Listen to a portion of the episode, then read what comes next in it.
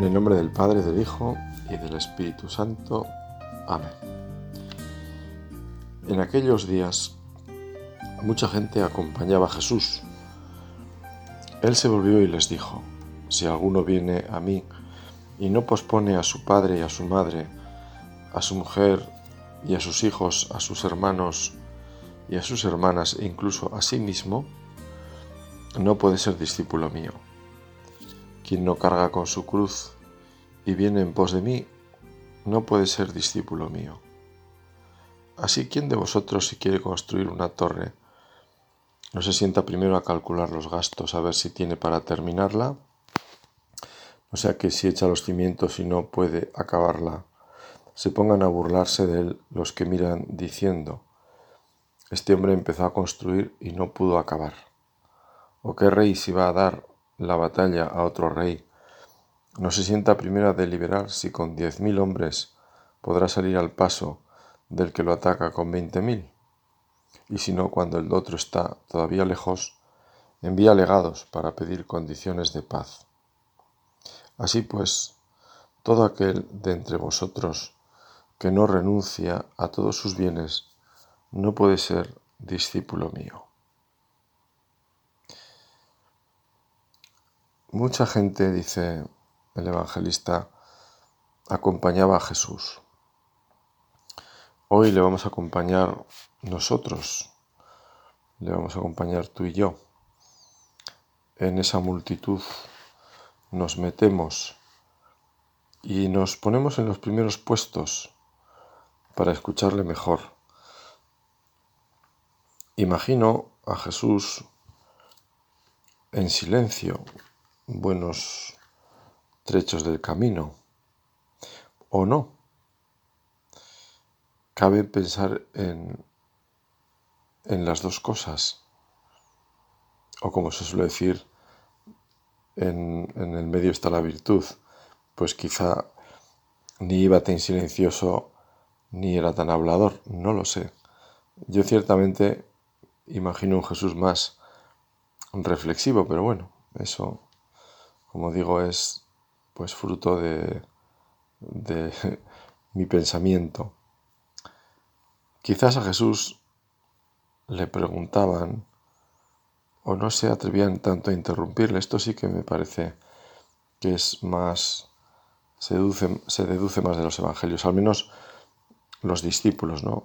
Que a Jesús le preguntaban cosas así, pero ya sabemos que para cazarle, para ponerlo a prueba para ver qué decía y si coincidía con esto con lo otro, pero los suyos pues se ve que tenían cierta guardaban un, cierto respeto, un gran respeto diría yo. Por eso a veces pues el que pregunta es Pedro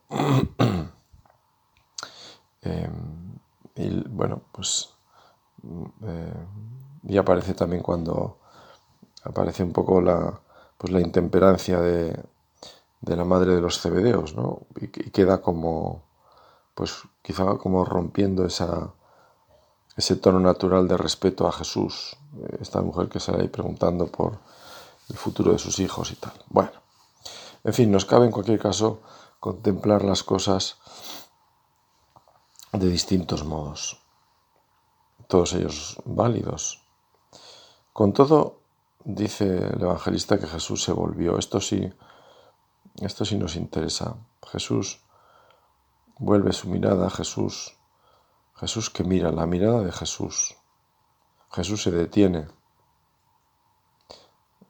Ojalá nos sintamos nosotros mirados por Jesús, Jesús que se detiene, Jesús que se para cuando nosotros nos paramos. No cabe pensar en un grupo que unos se paran y otros siguen, si es un grupo como tal, si alguien se para, por algo se para, el que se para detiene al grupo. Esto suele ser así. A mí que me gusta salir a andar en bicicleta, cuando se va en grupo, eh, pues si alguien pincha, alguien la gente se para. Caray, tú, si pincha, bueno, no suele ser lo habitual, pero en fin no, se le deja solo. Esto es así, ¿no? Si tú te paras, Jesús se para. si en tu vida te paras, siente la mirada de Jesús, porque Jesús también se para. Jesús te mira, te mira en ese parón por lo que sea, porque la enfermedad te visita y te desconcierta, porque algún disgusto, por una alegría que hace que de repente todo lo demás pierde importancia y te quedas con eso. Jesús también se para con esa alegría, si es buena, si es legítima, claro, ¿por qué no? Jesús se detiene aquí porque le han preguntado, o, quizá han estado hablando de, del seguimiento, de qué había que hacer, qué había que dejar de hacer, y Jesús se adelanta y, y comienza con esas condiciones que hemos leído y que inmediatamente captan nuestra atención. Quizá nos hacen pararnos, pero por esa exigencia hay que estar dispuesto a ir dejando otros amores, o no dejarlos, sino ponerlos en su sitio, porque evidentemente el amor al Señor, el amor incondicional a Cristo, no enfría otros amores, sino que los, los acrecienta. Esto es así.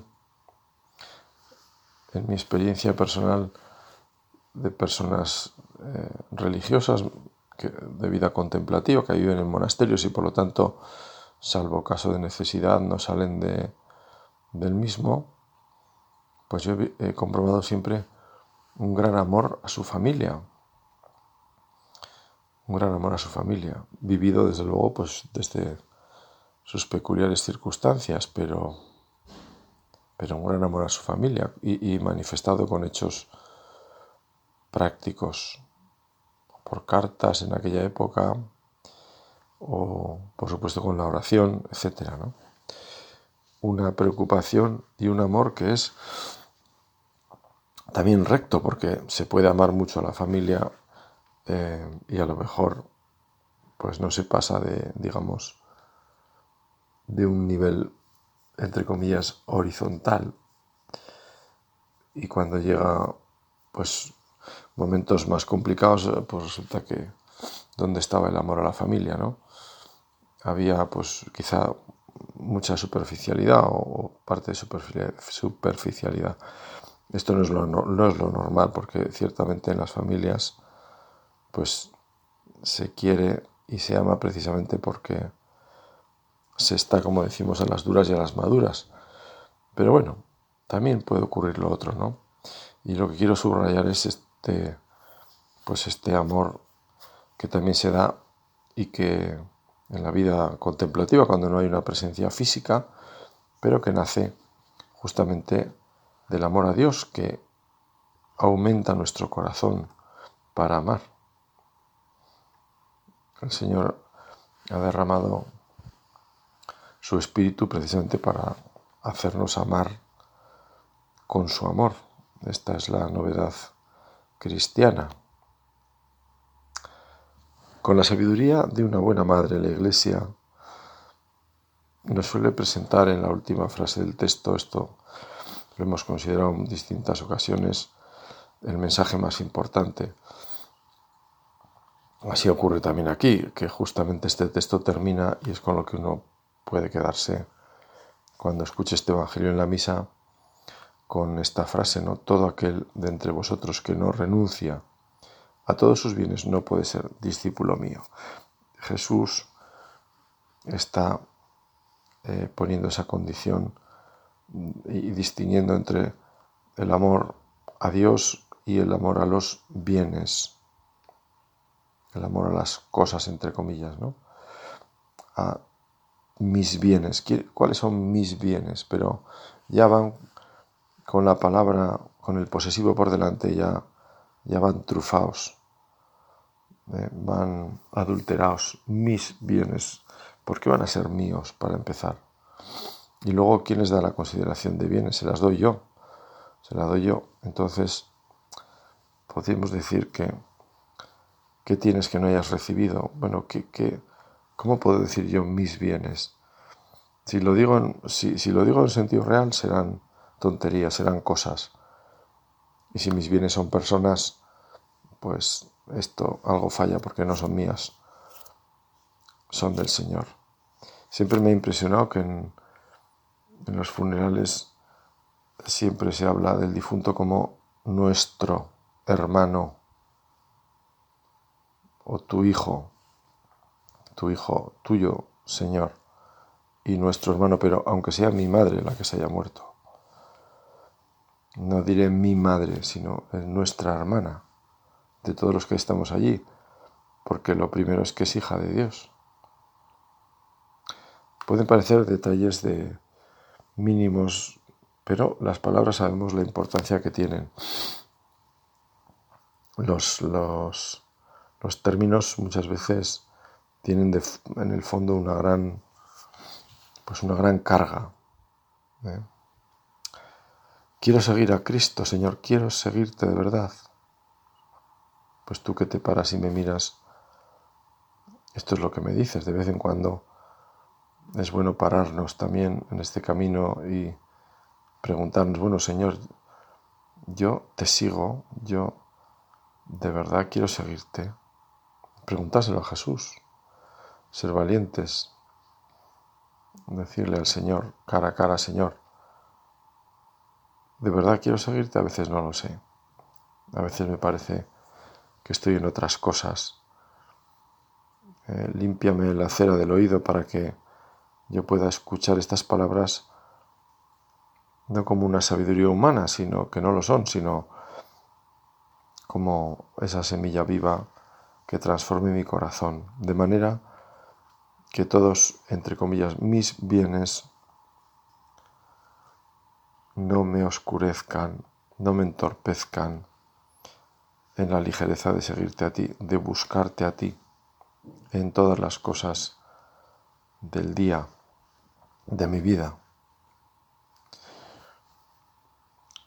Decía el Papa Benedicto que al final la vida cristiana es fruto de un encuentro con Jesús,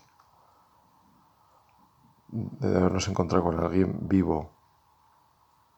Pues en ese encuentro estamos. Por eso le decimos al Señor que queremos seguirle, que queremos avivar nuestra conciencia de quiénes somos, a quién seguimos ¿Y por qué seguimos? Porque nos has mirado a los ojos, como dice ese canto que tanto le gustaba a San Juan Pablo II, Señor. Me has mirado a los ojos. Sonriendo has dicho mi nombre. No se sigue a Jesús sin más. Es necesaria esa disposición. Jesús invita a Jesús, como recordaba San Juan Pablo II, Jesús propone, Jesús no impone, pero eso sí propone con radicalidad. Se puede decir que nuestro seguimiento a Cristo es la historia de una amistad profunda. Y como ocurre con las amistades, hay un proceso creciente de confianza por el que se puede llegar a estar dispuesto a dar la vida. Por un amigo se puede dar la vida se puede uno jugar la vida. Y es así. Jugar la vida en un momento determinado o complicarse la vida en el día a día. En, el fondo lo mismo. No hay amor más grande, nos dijo el Señor, que el que da la vida por un amigo. En el fondo es porque se ha renunciado incluso a la propia vida y, como también dice el Señor, quien pierda la vida la gana y al revés. Quien busca simplemente encontrarse, quien, quien se pone en el centro de la vida y hace que todo gire en torno a sí mismo, en el fondo, pues está cultivando el, egoísmo, está en una egolatría y al final al Señor tu Dios adorarás y solo a Él darás culto. Nuestros padres han sido siempre ese y lo son si viven ese ejemplo, pues el ejemplo en lo humano de lo que significa vivir esto, dar la vida, en el día a día, en el día a día, en la vida real, la vida ofrecida la tenemos que encontrar en el día a día, porque evidentemente solo en circunstancias excepcionales que quizá algunos hemos visto solamente en las películas, pues uno se encuentra con esa escena en la que un soldado coge a otro, carga sobre él en medio del fuego enemigo para salvarlo, etc. Pero esto en la vida real no, no ocurre. En la vida real tenemos el día a día. Jesús nos pide seguirle poco a poco. Iba a decir sin grandes heroicidades, no, con el heroísmo de la constancia, de la fidelidad, que al final, con el tiempo, percibe uno que es, que es ciertamente, que es heroísmo, que es santidad. Esa vida entregada, esa vida fiel en el día a día. Hace poco recibía un, pues un WhatsApp muy bonito eh, haciendo una, pues un, un rosario de felicitaciones a un sacerdote ya muy mayor, con más de, pues yo creo que son casi 70 años de ministerio, fijaos, 90 y muchos, y que está perfectamente lúcido. Sigue trabajando en, en la parroquia, en la que por otra parte lleva muchísimos años.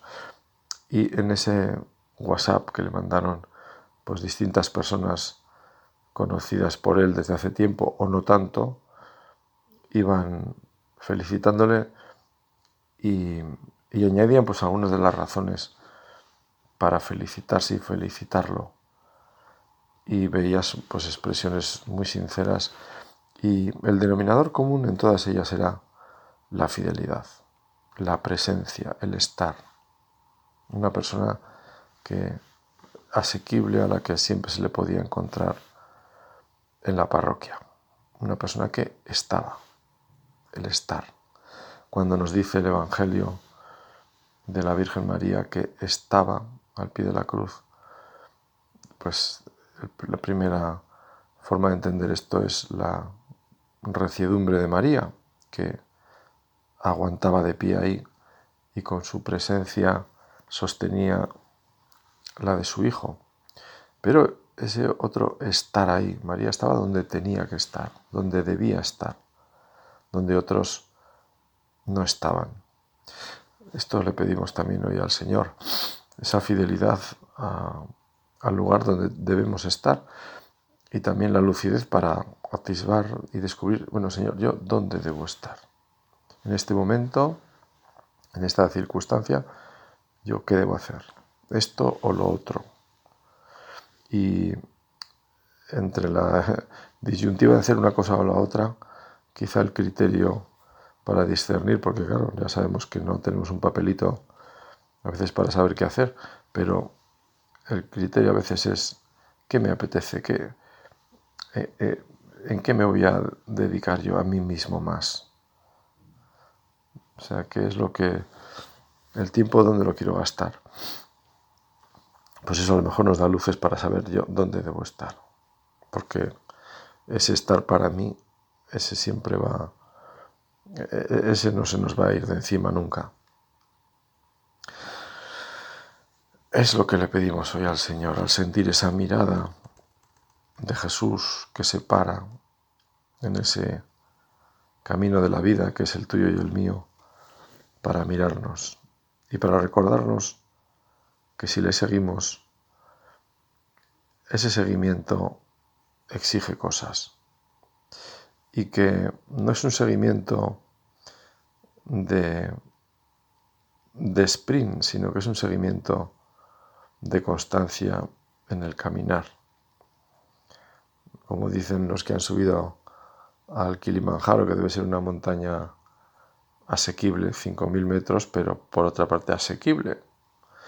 Eh, se ve que según los que han subido, como digo, cuentan que el, primer y único consejo que da, que les, bueno, además de que hay que llevar agua y tal, estas cosas que son básicas, pero consejo es que allí se sube poco a poco. Me parece que la expresión concreta es pole pole. A mí se me quedó porque es muy en dos palabras que es la misma, te han dicho todo. Poco a poco, pero sin parar. Y es así, en la vida las cosas que hacemos en constancia, sin parar, dan fruto. Y uno con el tiempo además incluso es, tenemos la gracia de, de comprobar ese fruto. Es decir, la fidelidad, la fidelidad, la constancia, quizá los frutos más, más, más claros, ¿no? Eh, comenzar una, una actividad, una cosa y perseverar en ella todos los días, pero todos los días, al final eso tiene una fuerza mucho más que no empezar algo y dedicarle hoy muchísimo tiempo y bueno, mañana ya, en fin, ya ayer ya, no, no, todos los días, todos los días. A Jesús le seguimos todos los días. Incluso le seguimos de noche. Y es que durmiendo se le puede seguir al Señor también. También encomendándonos en el sueño a Él. Y como hace tanta gente buena cuando de noche se despierta, dirigiendo al Señor el primer pensamiento, porque si nos hemos encomendado a Él en la noche, esos pensamientos girarán en torno al Señor posiblemente. Señor, que te siga, que no me canse, que ese poco a poco de mi vida no lo abandone, que si me paro y tú te paras, vuelva otra vez a arrancar y no me dejes de tu mano, no me abandone tu Santo Espíritu, que es el viento que nos sopla y que mueve las velas de nuestra vida, como decía, me parece que era el Papa Benedicto. El Señor en alguna ocasión tuvo que recriminar también a los que le seguían purificando intenciones. Jesús exige, me seguís porque os he dado de comer, recordamos ese pasaje. Buscad el alimento que no perece, la palabra de Dios. Me buscáis porque os he dado de comer. Señor, que yo te siga, como dice esa oración, por ser quien eres, por ser quien eres. El Señor, que de alguna forma nos ha robado el corazón, nos lo siga robando. Muchos que por seguir a Cristo habían menospreciado fortunas considerables, voy a leer la cita de un, de un autor espiritual, cantidades enormes de oro y plata y magníficos dominios, después se dejaron turbar por una lima, por un punzón, por una aguja, por una pluma de escribir. Después de haber distribuido todas sus riquezas por amar a Cristo, conservan su antigua pasión y la ponen en cosas vanas y se encolerizan fácilmente por defenderlas. No teniendo la caridad de la que habla San Pablo, su vida está marcada por la esterilidad. El bienaventurado apóstol previó esta desdicha. Podría repartir en limosnas todo lo que tengo y aún dejarme quemar vivo. Si no tengo amor, de nada me sirve. Es una prueba evidente que por el mero hecho de haber renunciado a todas las riquezas y despreciado honores, la perfección no se alcanza de golpe, si no se une a ello la caridad que el apóstol nos describe bajo diversos aspectos. La perfección, termina esta cita, se encuentra solamente en la pureza de corazón porque rechazar la envidia, el creerse más que los demás, la cólera y la frivolidad, no buscar el propio interés, no complacerse en la injusticia, no llevar cuenta del mal y todo lo demás, ¿acaso es otra cosa que ofrecer continuamente a Dios un corazón perfecto y puro y guardarlo indemne de cualquier movimiento de pasión? La única finalidad de nuestras acciones y deseos será, pues, la pureza de corazón. Este quizás es el secreto de ese seguir al Señor con un corazón dispuesto, porque al final seguimos al Señor, pero la primera mirada del Señor en la que Él se para para ayudarnos a retomar el, ritmo, si nos hemos parado, está en, el, en la caridad con el prójimo. Nos paramos en el seguimiento a Cristo cuando nos deshumoramos, cuando perdemos, pues como decimos vulgarmente, he perdido los estribos. Es decir, eh, cuando uno pierde los estribos, pues, pues el caballo va como, va como un loco y uno no domina, ¿no? Ya uno ya no se domina, ¿no? Cuando yo no me controlo, me he descontrolado. Ahí el Señor se para, nos mira. Ojalá que sintamos esa mirada, que no vendrá posiblemente cuando hemos perdido los estribos, sino un poco después, cuando hemos a lo mejor abandonado ya hemos cogido otra vez, hemos metido el pie en el estribo y hemos dicho, pero ¿por qué me pongo así? ¿Por qué reacciono de esta forma? ¿Por qué he dicho esto? ¿Por qué? Y, es bueno preguntárselo en serio, bueno, pero ¿y por qué? ¿Por qué pierdo los estribos? ¿Por qué he dicho esta barbaridad? ¿Por qué he actuado así? ¿Por qué he perdido la paz? Y volver al Señor. Y rezar e invocar al Espíritu que tiene como don la paz, como don la paz. El Papa Francisco, con esa mirada, pues, de pastor, cuando digo de pastor digo no solo de, pastor universal de la Iglesia, sino, pues, él ha sido obispo y, ha estado muy en contacto con, la gente, ¿no? con ese pastoreo del tú a tú. Pues se, se nota siempre como el Papa todas estas grandes cuestiones las, las baja al, cabo de la calle, ¿no? Y al final, pues ese seguimiento a Cristo, pues el Papa lo, con, lo concreta en la caridad con los demás. Yo sigo bien a Cristo cuando trato a los demás porque en ellos veo a Cristo. No porque me caigan bien o porque... No, no, no, es que es otra cosa. Porque en ellos está Cristo. Aunque a veces no acabo de ver, pero ¿cómo va a estar? Pues en ellos está Cristo. En ellos está Cristo. Son imagen y semejanza de Dios y tan queridos por Dios como lo soy yo o la Madre Teresa de Calcuta. Más quizá, porque si alguna anda, o alguna anda más perdida, más despistada o más alejada, más querida por Dios. Bueno, terminamos ya este rato de meditación con este deseo renovado de seguir a Cristo, de seguirle con un corazón renovado, de saber estar. Y por eso invocamos a María que estaba al pie de la cruz, para que nosotros también estemos donde debamos estar e intentemos hacer bien lo que debemos hacer, que eso es en definitiva la santidad. Así sea.